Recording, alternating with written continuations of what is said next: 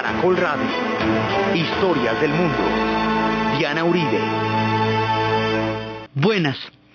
Les invitamos a los oyentes de Caracol que quieran ponerse en contacto con los programas, llamar al 245-9706, 245-9706 o escribir a los emails de auribe o a la página web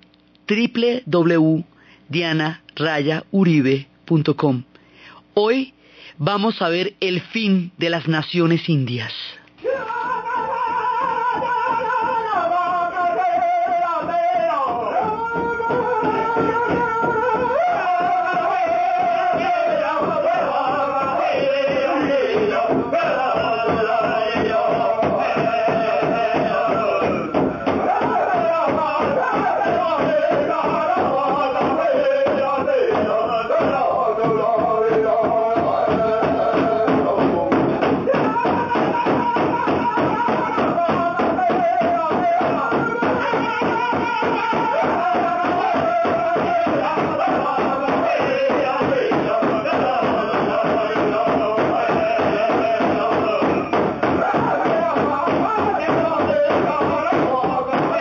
Pasada estábamos viendo cómo Alaska y Hawái entraron a formar parte del proyecto de los Estados Unidos. Hoy vamos a ver uno de los capítulos más inquietantes y probablemente más dolorosos, y es cómo las naciones indias perdieron la batalla por las tierras que habían habitado durante más de 10.000 años.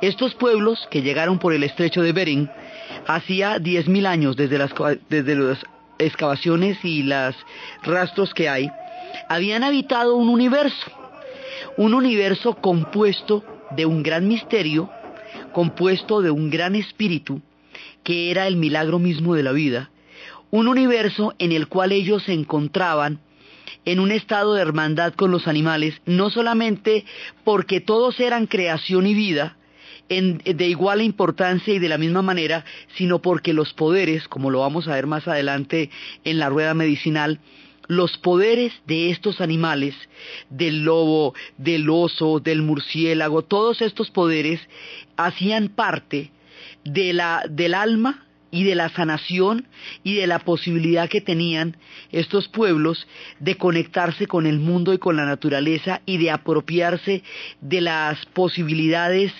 psíquicas, digamos, que cada uno de estos espíritus, de estos animales espíritus, de estos animales tótems tenían para ellos. Esta gente habitaba este mundo en una diversidad increíble, porque son muchísimas las tribus que van a habitar todo el territorio de los Estados Unidos. Pero va a llegar un momento en que va a haber un proyecto incompatible.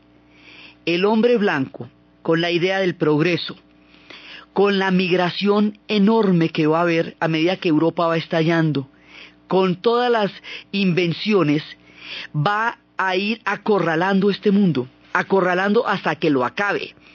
El hombre blanco con la industrialización que hemos venido montando a lo largo de los programas, con el concepto de Estado Nacional, que hace que ellos eh, distingan entre todos los pueblos que son de otra, de otra cultura y la de ellos, con su concepto de destino manifiesto, porque se consideran portadores de una verdad moral que venía a partir de un proyecto religioso y todo aquello que los pueblos nativos representan es contrario o digamos es distinto al espíritu religioso de ellos. Acuérdense que esto era un proyecto fundamentalmente religioso.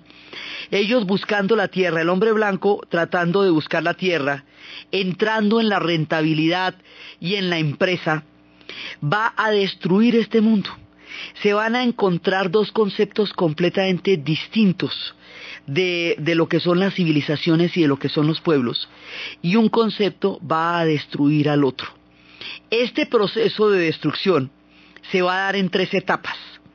En el siglo XVII hay una primera etapa que era cuando se había dado la armonía, que es cuando llegan los peregrinos del Mayflower, que habíamos visto que la, la cena de acción de gracias es una manera de reconocer la ayuda que le dieron los indios a los padres peregrinos que habían naufragado y gracias a la asistencia y a la comida pudieron eh, salir adelante de todas las penalidades que había implicado la travesía para llegar hasta allá.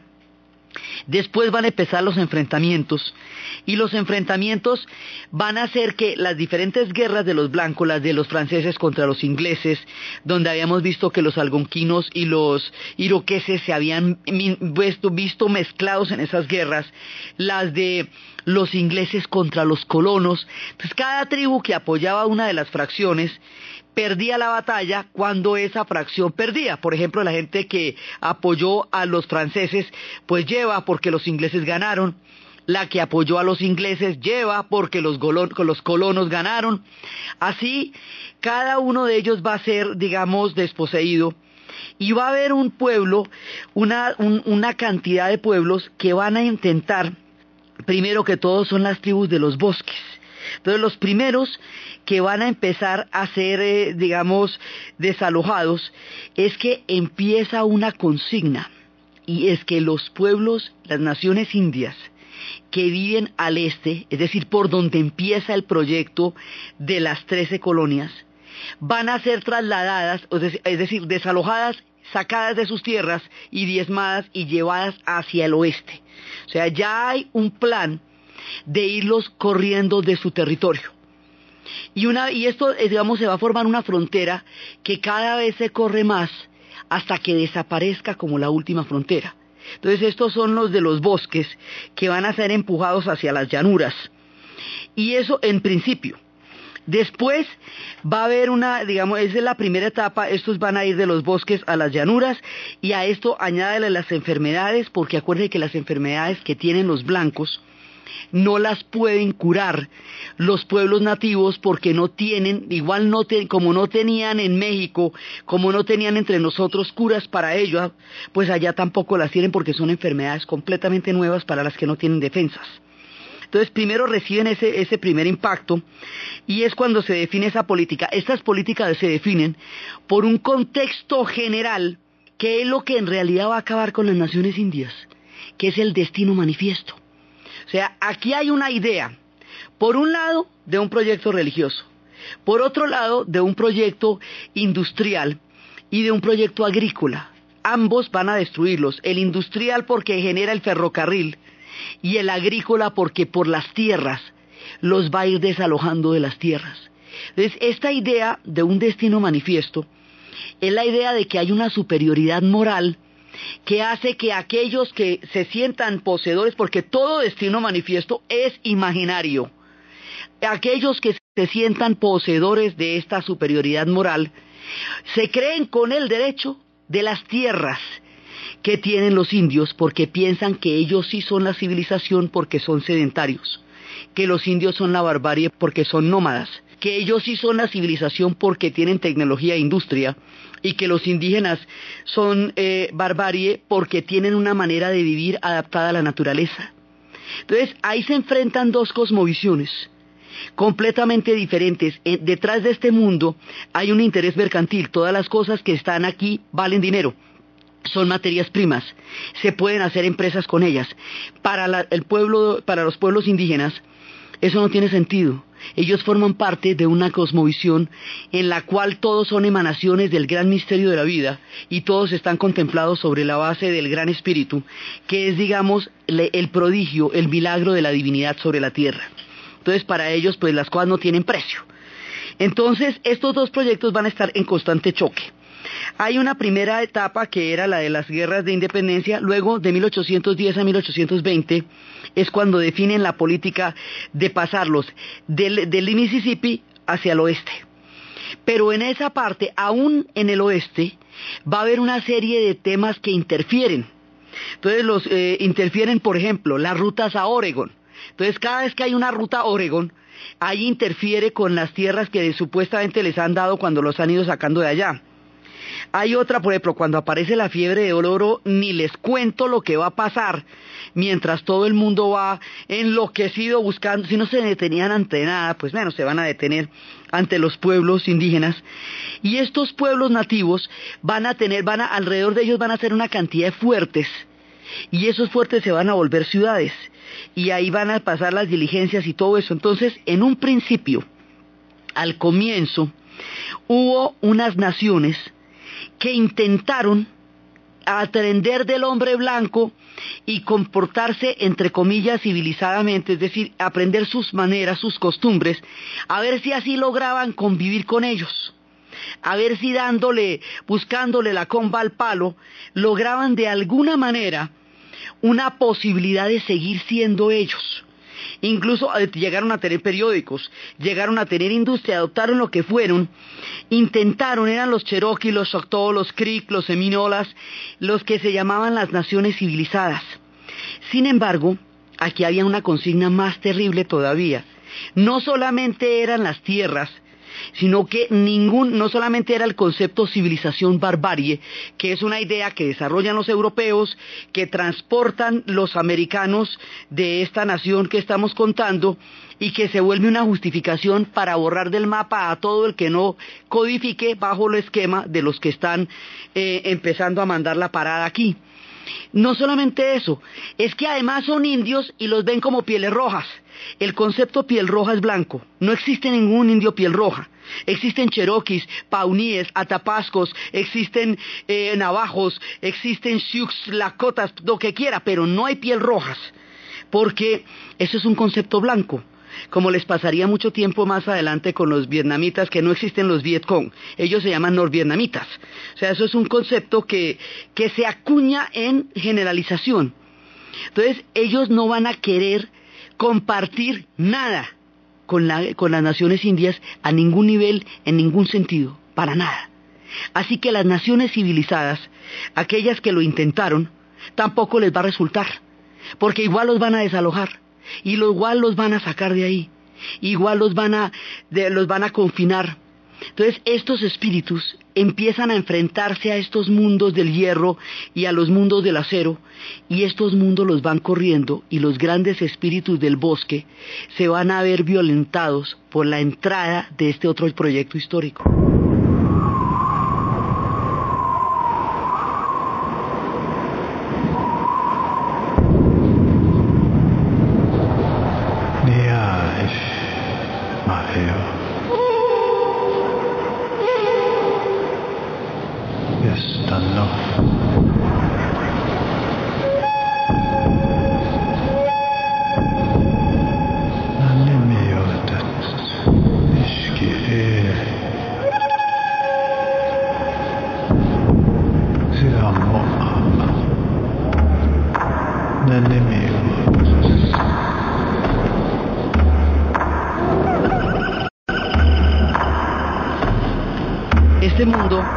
Desapareciendo. Entonces, cuando las primeras naciones civilizadas, o sea, estas naciones que intentaron convivir con el hombre blanco, pierden las tierras, ya sea porque se las compren, se las roben, los engañen o los maten o los quiten de ahí, de cualquier manera los van a sacar a través de tratados en una mezcla de, de mala fe y mala suerte, porque también cuando intentaron hacer cosas medianamente decentes no funcionó.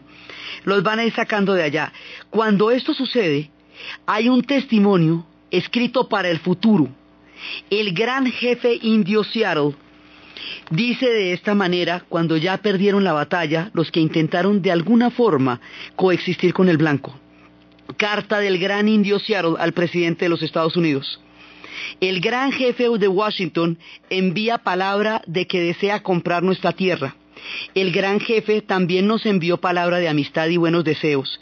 Esto es muy amable de su parte, desde que nosotros sabemos que tiene necesidad de un poco de nuestra amistad en reciprocidad. Pero nosotros consideramos su oferta. Sabemos que de no hacerlo así, el hombre blanco puede venir con pistolas a quitarnos nuestra tierra. El gran jefe Seattle dice, el gran jefe de Washington puede contar con nosotros sinceramente, como nosotros, hermanos blancos, pueden contar el regreso de las estaciones. Mis palabras son como las estrellas, no se pueden detener. ¿Cómo intentar comprar o vender el cielo, el calor de la tierra? La idea nos resulta extraña, ya que nosotros no poseemos la frescura del aire o el destello del agua. ¿Cómo puede comprarnos esto? Le decidiremos a tiempo, en las maderas oscuras, en la cada claridad y zumbido del insecto es santo en memoria y vivencias de mi gente. Sabemos que el hombre blanco no entiende nuestras razones. Una porción de nuestra tierra es lo mismo para Él que la siguiente, que es un extraño que viene en la noche y nos arrebata la tierra donde quiera que la necesite.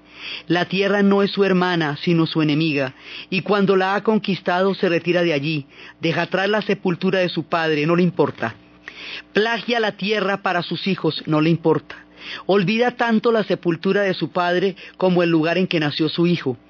Su apetito devorará la tierra y dejará atrás solo el desierto la sola vista de sus ciudades llenas de pánico a los ojos del piel roja. Pero quizá esto no es porque el piel roja es un salvaje y no entiende.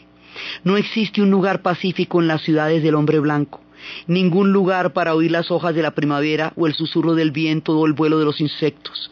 Pero quizá porque yo soy un salvaje no logro comprenderlo. El repiquetear aparece que insulta los oídos.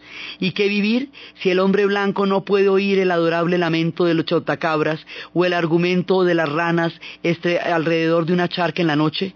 El indio prefiere el agradable sonido del viento lanzado sobre la cara del estanque, olfatear el viento limpio por el mediodía de la lluvia o la esencia del pino. El aire es algo muy preciado para el piel roja. El hombre blanco no parece notar el aliento del aire. Como un agonizante de muchos días está aterido para olfatear. Si decidiera aceptar, lo haría como una condición. El hombre blanco debe tratar a las bestias de esta tierra como a sus propios hermanos. Yo soy un salvaje y no entiendo ninguna otra forma. He visto millares de búfalos muertos por el hombre blanco para que pudiera pasar un tren. Yo soy un salvaje y no entiendo cómo el humo del caballo de hierro puede ser más importante que el búfalo, el que nosotros matábamos solamente para poder sobrevivir. ¿Qué es el hombre sin las bestias? Si todas las bestias fuéranse, el hombre moriría de una gran depresión del espíritu. Cualquier cosa que le pase a los animales, le pasará también al hombre. Todos los seres están relacionados. Cualquier cosa que acontezca a la tierra acontecerá también a sus hijos.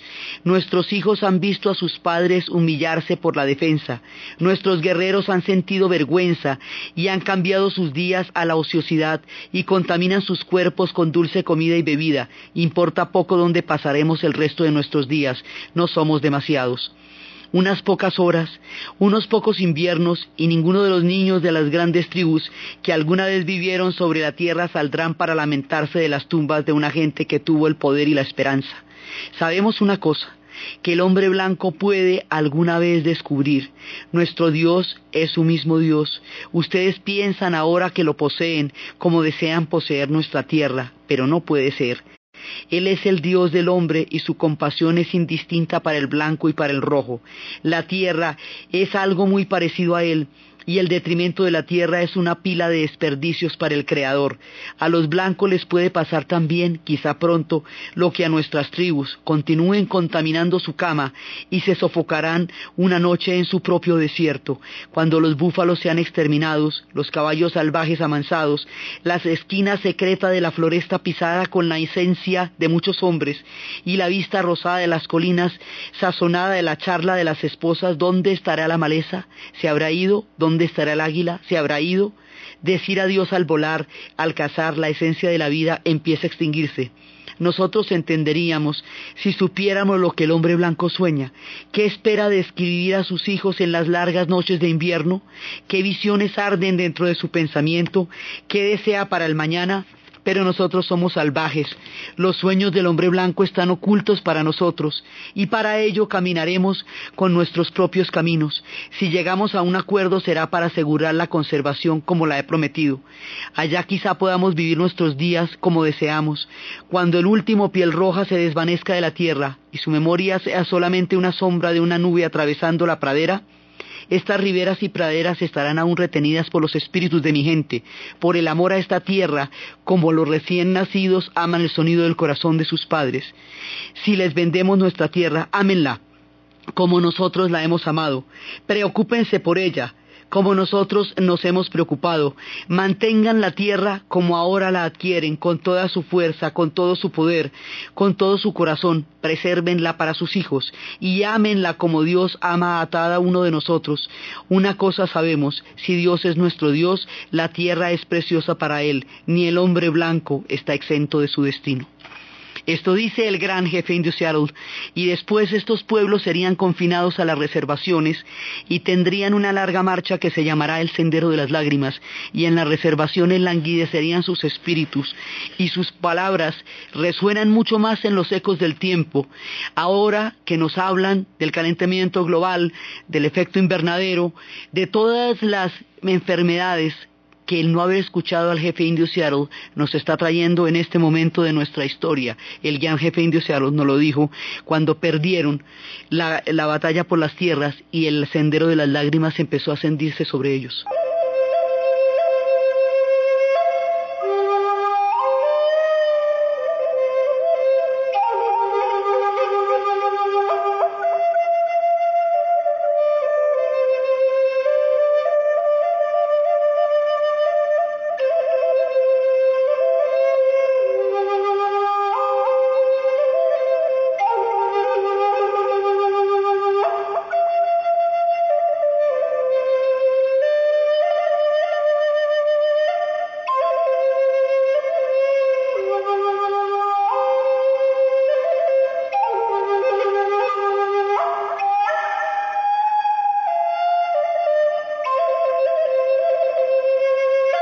La segunda etapa es después de la guerra de secesión. Durante la guerra de secesión también tomaron partido por uno de los dos bandos. Los casacas azules que quedaban después de la guerra, las tropas norteamericanas ya eran poquiticas, poquiticas porque quedaron diezmadas, todo el mundo se fue. Entonces, ese poquito ejército, al principio era del gobierno, pero después se van a volver voluntarios de la zona, que tienen fuertes conflictos con los indios. Así que van a empezar a hacer toda clase de desmanes y de matanzas contra ellos. Y esta fuerza no es suficiente ni para contener a los blancos ni para contener a los indios. Así que los choques se van a dar cada vez más fuertes. El concepto de la guerra del indio es completamente diferente al del blanco, porque es un concepto del honor, de la valía y del guerrero. Muchas veces quitarle el arma al otro o tocarle la cabeza era un acto de valor suficiente. Pero el esquema que tienen los occidentales, los rifles de repetición y la manera como pelean, hace que el indio se enfrente a una forma de guerra que desconocía. Anteriormente solamente se enfrentaba a, sus, a las otras tribus de, sus, de las diferentes naciones. Este tipo de combate no lo va a conocer. Entonces, pocas veces se pudieron unir, pero hubo una gran rebelión Sioux. Sí, eh, que empezaron, eh, empezaron por un caballo, que empezaron por una vaca, hubo rebeliones Sioux, Cheyennes, Comanches, y se van a dar con todos los, los, los, los hierros pues para terminarse, para poder enfrentarse. Y aquí van a empezar ya las rebeliones, digamos, van, los van llevando, primero los sacan del Mississippi, los llevan a la pradera, luego van a pasar el ferrocarril, del momento en que pasan el ferrocarril ya la cosa, están condenados. Después de la guerra ya no hay ni siquiera un ejército que pueda mediar ni siquiera ya tiene la fuerza para mediar. Entonces los enfrentamientos con los colonos se van a hacer más grandes y luego se van a crear destacamentos directamente para las guerras indias, porque de aquí para adelante se arma una de guerras. Entonces vienen las rebeliones de los Sioux y vienen, hay una gran batalla, una batalla que ellos sí pudieron ganar, que era la batalla de Little Big Horn. Esa vez se pudieron unir, esa vez se pudieron unir los Sioux los Cheyennes y Toro Sentado y Caballo Loco lograron mandarse con una rebelión combinada. Eso está en una película que se llama Pequeño Gran Hombre.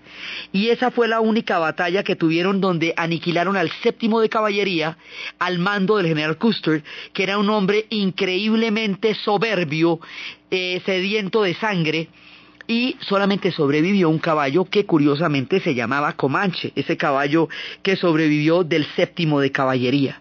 Entonces empiezan cada una de las guerras y cada una de ellas se van enfrentando territorio por territorio. Hay un momento en que intentan, después de la guerra de secesión, como una especie de paz, como una especie de pacto con el territorio indio, pero esos pactos no se van a respetar. O sea, puede haber una buena voluntad al plantearlos, pero no se van a cumplir, entre otras cosas, porque el hombre blanco no cumple pactos, sino que los con los que considera sus iguales. Entonces, finalmente a los indios los van a engañar, les van a proponer tratados que no van a cumplir, les van a proponer palabras que no van a llevar, la palabra del indio es palabra de fuego. la palabra del blanco es una palabra de conveniencia. Entonces, en ese contexto, cuando muchas fortificaciones quedan abandonadas por la guerra de secesión es cuando sucede una película que es una ruptura particular en toda esta historia que se llama Danza con Lobos, porque es la historia de un soldado, de un, eh, soldado del norte, que se va para la última frontera y entra en una relación absolutamente filial con, con los Sioux, con los Lakotas, y vive como ellos y aprende de su sabiduría y aprende de su vida y termina cuidándolos, tratando de cuidarlos cuando ya el hombre blanco llega hasta los confines de la última frontera. Esa es la única película en la historia del tratamiento del tema donde él, o sea, el hombre blanco, aprende a hablar Sioux, en lugar de que le toque a toda la tribu aprender a hablar inglés para hablar con él. La película, la mayoría de la película es en Sioux. El, el guion se le mostró a la, a, la, a la reservación y ellos lo apoyaron, y por eso estuvieron tantos en la filmación de la película, y a, a, Kevin Costner lo van a nombrar un hermano honorario, por la presentación que él hizo de los pueblos como pueblos vivos, pueblos con honor, pueblos respetables, y no como pueblos acorralados y perdidos en la historia. Entonces la cosa con el hombre blanco tiene muchos problemas. Tiene problemas porque los hacen dependientes de una tecnología, por ejemplo, al llevarles el hierro y los herreros, los hacen que pierdan el contacto con el pedernal. Y en una generación pierden la habilidad para la piedra y el pedernal, entonces necesitan comprarle hierro a los blancos. También les llevan las pistolas y les llevan una cosa que es absolutamente demoledora, el alcohol. Estos pueblos tienen una ritualidad para manejar todo. Tienen una ritualidad, los chamanes son los que ingieren las plantas alucinógenas para poder ver las visiones que los comunican con el mundo de los espíritus, que les van a dar a ellos el poder para visualizar el futuro y el presente. Ellos, sus danzas, son danzas para la lluvia, danzas que permiten que llegue el elemento sagrado de la lluvia para reverdecer. Todo en ellos es ritual, todo en ellos es cósmico.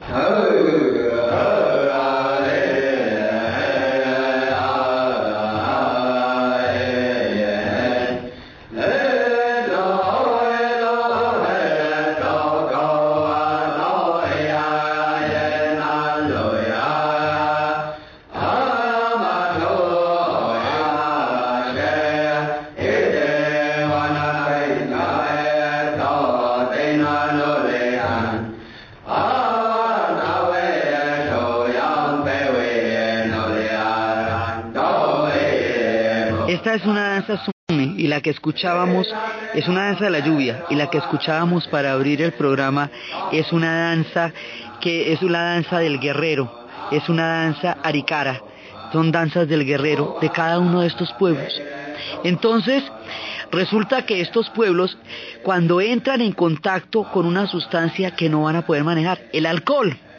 ¿Por qué? Primero, porque el alcohol es individual, no, no tiene este contenido ritual no están preparados orgánicamente para aceptarlo, así que les da muy duro. No es lo mismo que los escoceses que se inventaron el whisky llevan generaciones y generaciones digiriendo genéticamente el agua de la vida que se inventaron en Escocia.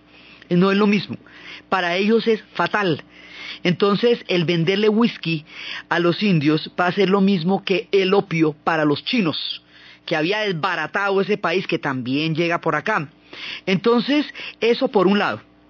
Por otro lado, la, digamos, está declarada una guerra, una guerra que se va a dar hasta el último, y cada vez que se intenta pactar algo, o lo rompen los mismos que lo pactaron o alguien distinto lo rompe. Si hay un camino que se despeja y por ahí se abre una ruta, entonces la ruta acaba con todo lo que se dio y los van corriendo y acorralando. Ahora, estos pueblos tienen una cosmovisión poderosísima tienen una cosmovisión en la cual todos son parte, como habíamos dicho, del gran espíritu. Entonces, el gran espíritu va a generar una armonía que es la que les permite a ellos coexistir con la naturaleza. El concepto que ellos tienen de la medicina es una forma de encontrarse en perfecta armonía con la naturaleza. Es una curación del cuerpo, de la mente y del espíritu. Es una medicina, llaman ellos cualquier cosa que infunda fuerzas personales. resistencia y conocimiento. Eso lo llaman ellos medicina y lo aplican los chamanes. Dentro de la medicina, esta gente tiene una, una herencia enorme, una, una, una generación que se llama la rueda medicinal. La rueda medicinal es una manera de invocar a los tótems, a los animales sagrados, para hacerse a un poco de su poder. Esos poderes que tienen los animales sagrados son poderes curativos para el espíritu y les van a permitir a ellos el bienestar y la armonía que es lo que pretenden. Es una medicina totalmente diferente a como la entendía el hombre blanco porque persigue otras cosas, persigue una, mirada mucho más amplia. Entonces la rueda medicinal es una, digamos, un compendio de lo que se trataban, una, una serie de saberes de muchos de esos pueblos, de pueblos, eh, de, los pueblos aztecas, de los yaquis, de los lakotas, de los cheyennes, de los iroqueses, hasta de los mayas, tradiciones de los soctos. Los ancianos van creando esta rueda medicinal esa rueda medicinal está compuesta por unas cartas que tienen lugares. Los lugares son al este o al oeste, al norte, al sur, adentro, afuera. Son los lugares que le van dando la rueda.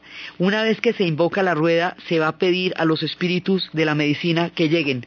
Y esos espíritus, según la carta, que está envuelta en un atrapasueños, van a decir cuál es la medicina. Por ejemplo, sale el animal, el oso la fuerza de la medicina del oso radica en el poder de la introspección. El lugar se encuentra el oso en la gran rueda medicinal de la vida. El oso busca la miel y la dulce verdad dentro del hueco del árbol viejo. Durante el invierno, cuando la reina del hielo gobierna y la faz de la muerte cubre la tierra, el oso entra en la cueva útero para hibernar, para digerir las experiencias del año. Se dice que nuestros objetivos residen también en el oeste. Para conseguir nuestros sueños y objetivos es necesario el arte de la introspección. Para ser como el oso y entrar en la seguridad de la cueva útero, debemos sintonizar con las energías de la Eterna Madre y nutrirnos de la placenta del gran vacío. El gran vacío es el lugar donde todas las soluciones y las respuestas viven en armonía con las preguntas que llenan nuestra realidad. Si elegimos creer que la vida tiene muchas preguntas, también tenemos que creer que las respuestas a esas preguntas residen en nuestro interior y cada ser posee la capacidad de sosegar su mente y entrar en el silencio y el saber.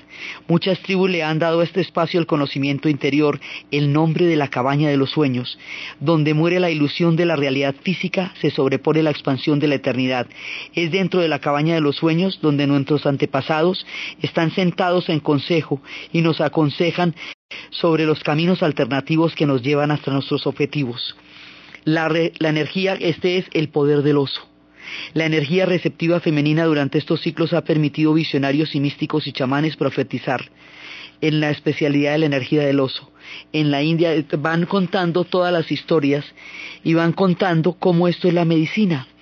Entonces, Así, ellos van contando del tiempo de los sueños. Cada uno de estos animales tiene un poder y representa algo. Y eso que representan ellos es un poder curativo. Entonces la gran rueda medicinal es una manera de convocar los espíritus curativos de la tierra que hacen posible que la gente entre en armonía. Así el águila es el espíritu, el halcón es el mensajero, el alce es la resistencia, el ciervo la dulzura, el oso la introspección, la serpiente la transmutación, la mofeta la reputación, la nutria la medicina de la mujer, la mariposa la transformación, la tortuga la madre tierra, el alce americano la autoestima, el puercoespín la inocencia, el coyote el embaucador, el perro la lealtad, el lobo el profesor, el cuervo la magia, y así sucesivamente, cada uno de estos animales va a tener un poder que produce una sanación, porque genera armonía entre el cuerpo y el espíritu. Así creen ellos, así sienten ellos la medicina de la tierra y la medicina de los animales.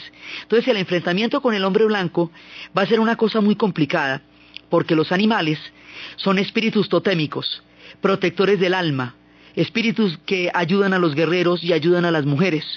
Los animales para el hombre blanco son comercio. Las pieles son para vender. el ganado es para intercambiar. Entonces, para el hombre blanco, los animales tienen un propósito comercial y empresarial. A las ballenas las utilizaban para hacer lámparas. Entonces, para venderlas todo es para hacer billete porque es el tiempo del capitalismo, es el tiempo de la iniciativa individual. Entonces los animales adquieren un carácter mercantil. Y esos animales, para el espíritu de los indios, forman parte de su relación con la naturaleza y con el mundo. Así que cuando matan a los bisontes, de la manera que los matan, solamente para quitarle las pieles y la lengua, o cuando, o a su paso del ferrocarril, mm, por un lado, matan a las tribus de hambre, porque ellos viven estrictamente del bisonte, y por el otro, matan su alma de soledad, porque el irrespeto al bisonte y la manera como lo matan hiere a la madre tierra su conjunto. Aquí se enfrentan dos concepciones, la de la, la de la tierra máquina, que es esa tierra que se cubre de hierro y de acero, y la de la tierra madre, que es la tierra con la que se convive. Un proyecto va a acabar con otro. Y de esa manera es que estos pueblos van siendo confinados y sus espíritus se van yendo cada vez a un rincón más lejano de las praderas y de los bosques.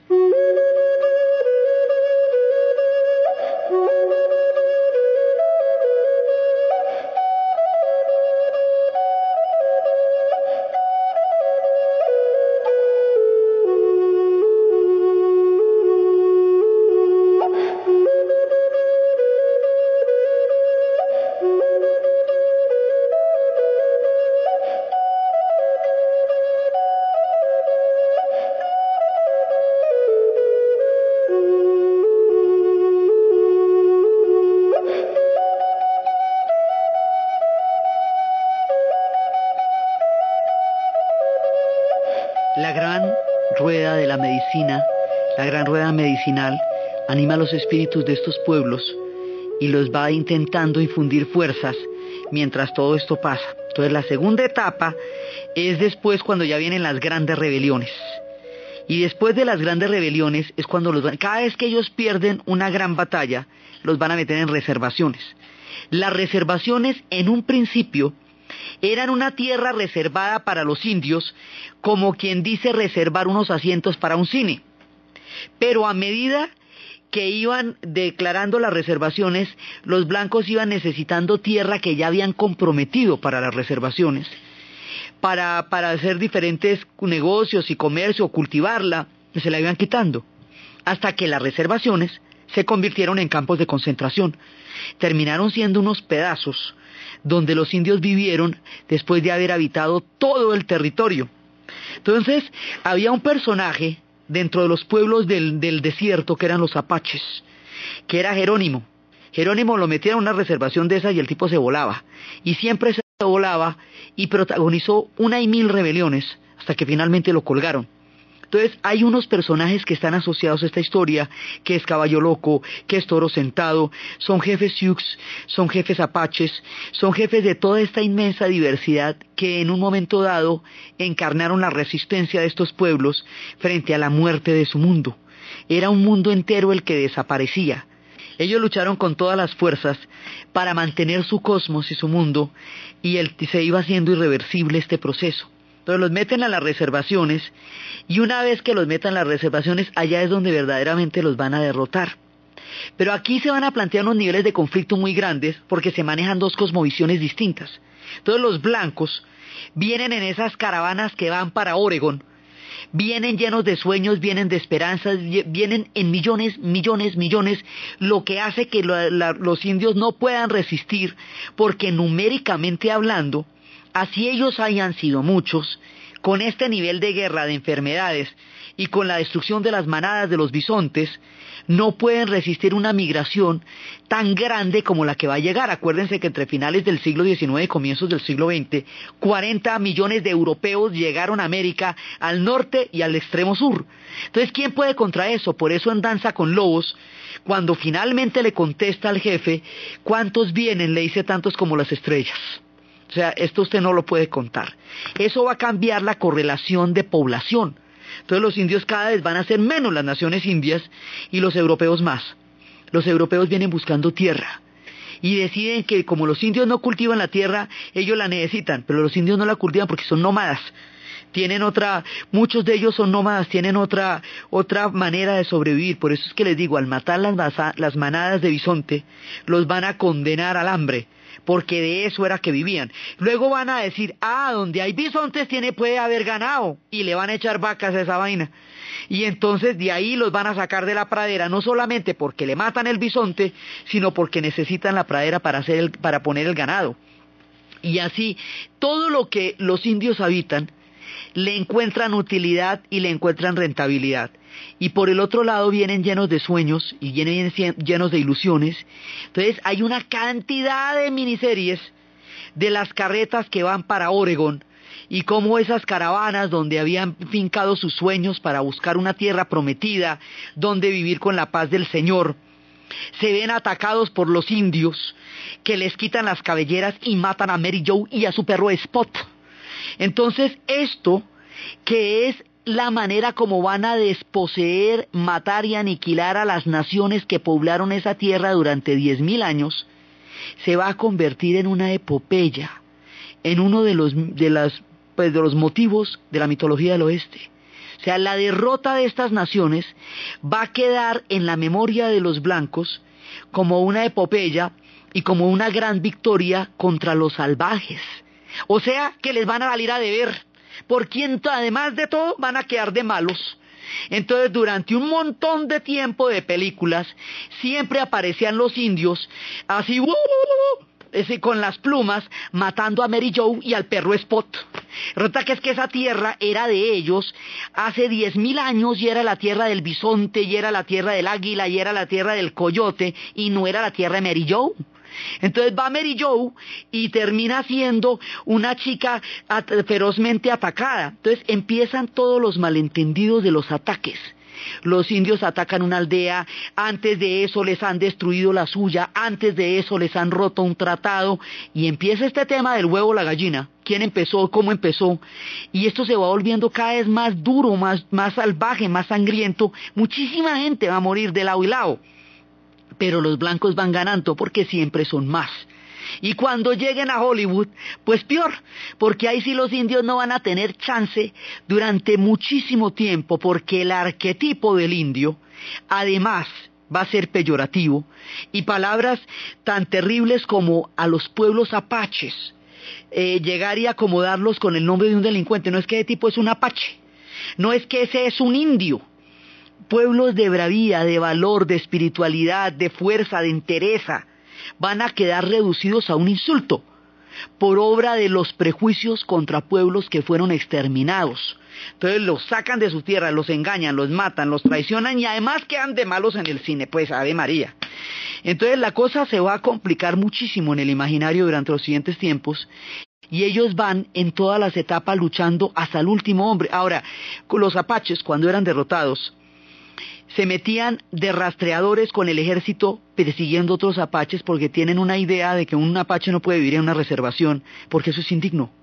Más bien se vuelve un rastreador y sigue siendo un guerrero porque los otros son enemigos ancestrales. Eso también fue muy grave. Como tenían enemistades tan profundas entre ellos muchas veces, ellos no se imaginaron que era una guerra contra todas las naciones indias en su conjunto, frente a un elemento nuevo y extraño que era el hombre blanco, ellos no se imaginaron porque ellos habían habitado ese mundo desde siempre y nunca habían tenido que vérselas con un pueblo que no fueran los mismos habitantes de la tierra. No lo van a entender. Cuando lo entienden ya es demasiado tarde. Entonces, las dos cosmovisiones se van enfrentando. El hombre blanco sí tiene una identidad global, viene de estados nacionales entonces, para él es claro qué es blanco y qué es indio. Inclusive a los indios los ve todos iguales, nada más distinto. Unos son de pantano, otros de bosque, otros de pradera. Son totalmente diversos en sus lenguas, en sus costumbres, sus cosmovisiones son increíblemente similares.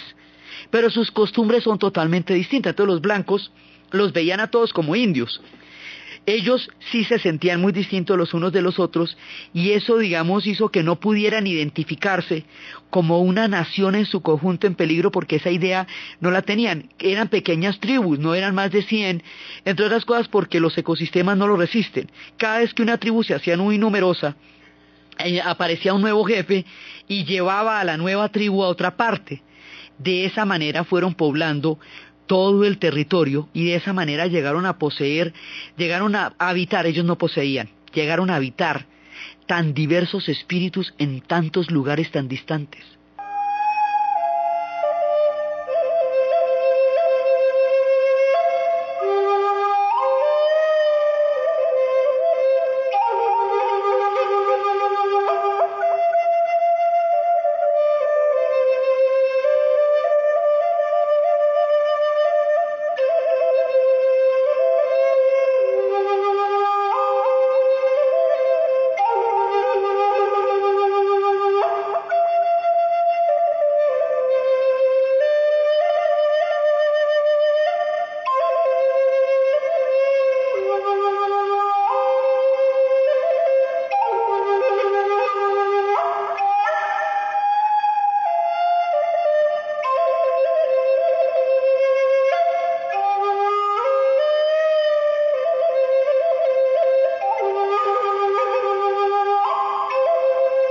Cuentan los que empiezan a hacer los inventarios de las cosas que los indios enseñaron, que los que cultivaban, cultivaron el maíz, cultivaron el, maple, el azúcar, cultivaron una cantidad de cosas, le enseñaron al hombre blanco cómo tejer, eh, todo lo que ellos tejían, le enseñaron al hombre blanco cómo eran los diseños geométricos, le enseñaron una gran cantidad de cosas, los tratados de la geografía aún llevan sus nombres, eh, ciudades como Cheyenne, Chicago, Kalamazoo, Kansas City, Minneapolis, eh, Niagara, Omaha, Pensacola, Pontiac, Seattle, Tacoma, Tallahassee, Topeka, Wichita, todas son pueblos, nombres de los pueblos indios.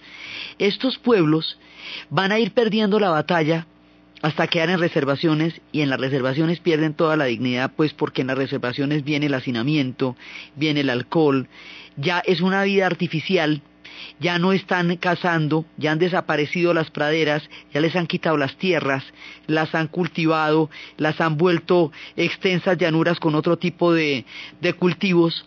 Entonces, durante mucho tiempo, esto va a quedar como un episodio heroico de una tierra que limpiaron de salvajes.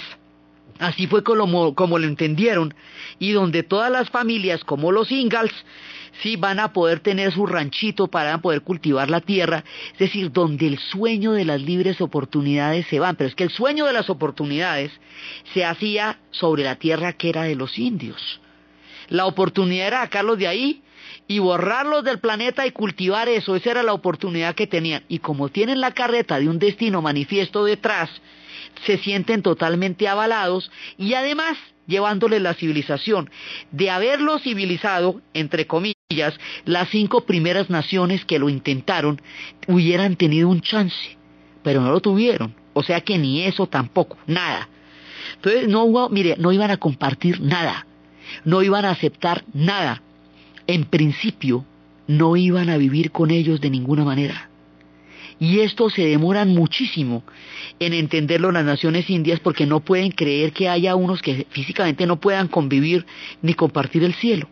Entonces, de esta manera fueron muriendo uno a uno las naciones indias y su memoria quedó convertida en una epopeya del progreso contra el mundo de la barbarie hasta que en 1960, durante toda la época de la contracultura, cuando el hombre blanco se haga sensible a otras formas de entender el universo, cuando los espíritus de la India lleguen a los hippies, cuando se comprenda la meditación, cuando se comprendan otros mundos, entonces se revisará la herencia espiritual de los pueblos de la pradera, del bosque, de la llanura.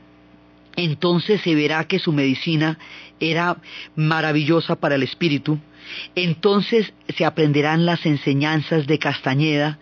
La última gran rebelión fuera de los la última gran rebelión fue la de los indios danzantes, que desde las reservaciones empezaron a hacer una gran danza, una danza gigantesca, gigantesca para invocar a los espíritus, para volver a tener el dominio de lo que fueron sus mundos anteriores. A eso los van a matar a la mayoría. Esa danza, esa última rebelión de los indios fantasmas, de los indios danzantes, es la que Patti Smith intenta recuperar en una canción donde habla de almas que volverán alguna vez, de almas que volverán a bailar. Nosotros danzaremos de nuevo, es lo que ella canta, nosotros danzaremos de nuevo, cuando empieza a abrirse una conciencia espiritual capaz de entender la riqueza gigantesca que estos pueblos le habían dado a la madre naturaleza y a la madre tierra. Solo ahora, solo después, se está empezando a entender fragmentariamente la gran sabiduría que tenían, lo poderosos que eran, lo maravilloso que fue su paso sobre la tierra y cómo nos enseñaron a entender la armonía del universo si algún día, cuando no sea demasiado tarde, logramos entender el mensaje del gran jefe Indus Harold. La próxima vez Vamos a contar la historia del oeste salvaje, de los pistoleros, del duelo del corral OK, de todas estas historias de cantinas y de caballos y de forajidos y de diligencias y de trenes que van siendo asaltados. Hoy hemos recorrido un tramo por los espíritus que abandonaron la tierra en el momento en que llegaron a las reservaciones, pero que se mantienen en la memoria y que pueden reverdecer en la medida en que se comprenda la riqueza de lo que eran.